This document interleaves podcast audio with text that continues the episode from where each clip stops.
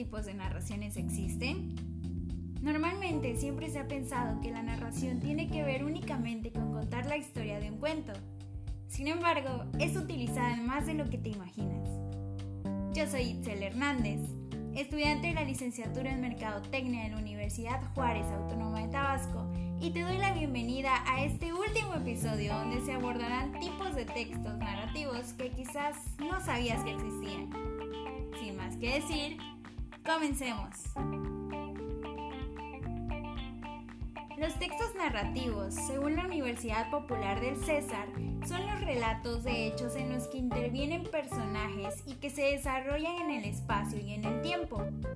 Son contados por un narrador y en él se suelen emplear verbos que indiquen acción o movimiento. Y el tiempo verbal característico de estos es el pasado. Se subdividen en varios tipos.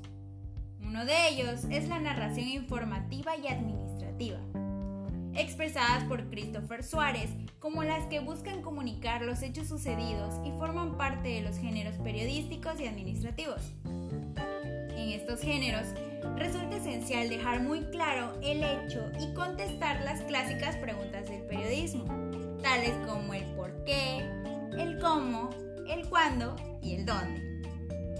Un ejemplo en la narración informativa es la nota periodística y de la administrativa un informe administrativo.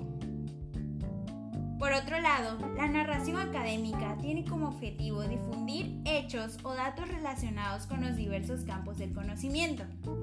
Y un ejemplo de ello pueden ser los libros de texto gratuitos. El modo de narración técnica es el conjunto de métodos que el autor de una historia literaria, teatral, cinematográfica o musical utilizan para transmitir la trama al lector. La científica es la que centra sus esfuerzos de divulgación y difusión en contar de manera atractiva las historias que resguardan los proyectos de investigación de cualquier nivel.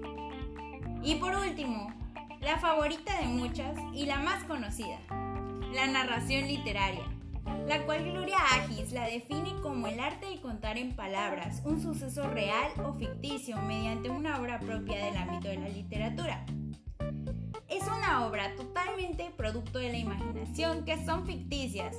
Sin embargo, pueden llegar a estar inspiradas en la vida real. Entonces, los textos narrativos se emplean en muchas cuestiones. Desde solo contar una historia hasta hacer trabajos mucho más elaborados con el fin de comunicar la esencia de estos a quien lo lea.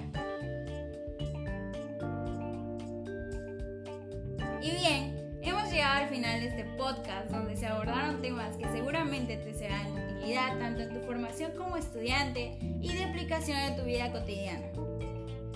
La bibliografía utilizada en este capítulo te la dejaré en la descripción del mismo para que las consultes.